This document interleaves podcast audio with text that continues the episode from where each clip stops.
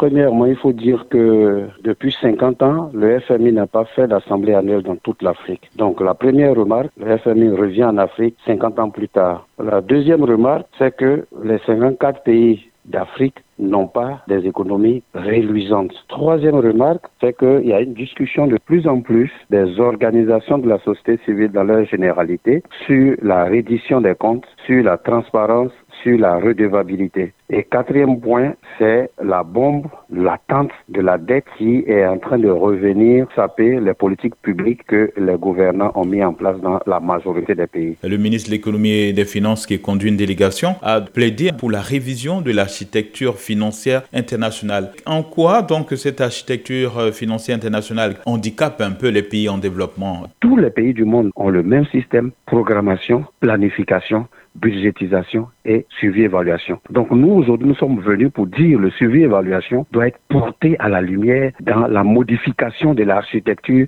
financière mondiale. Pour nous, quand l'État de Côte d'Ivoire va prendre 1000 milliards, que 5% de ces 1000 milliards soient affectés au suivi-évaluation alternatif et indépendant. Nous pensons que en prenant la société civile comme partenaire indépendant en dehors du système administratif, cette architecture-là peut apporter de nouveaux fruits.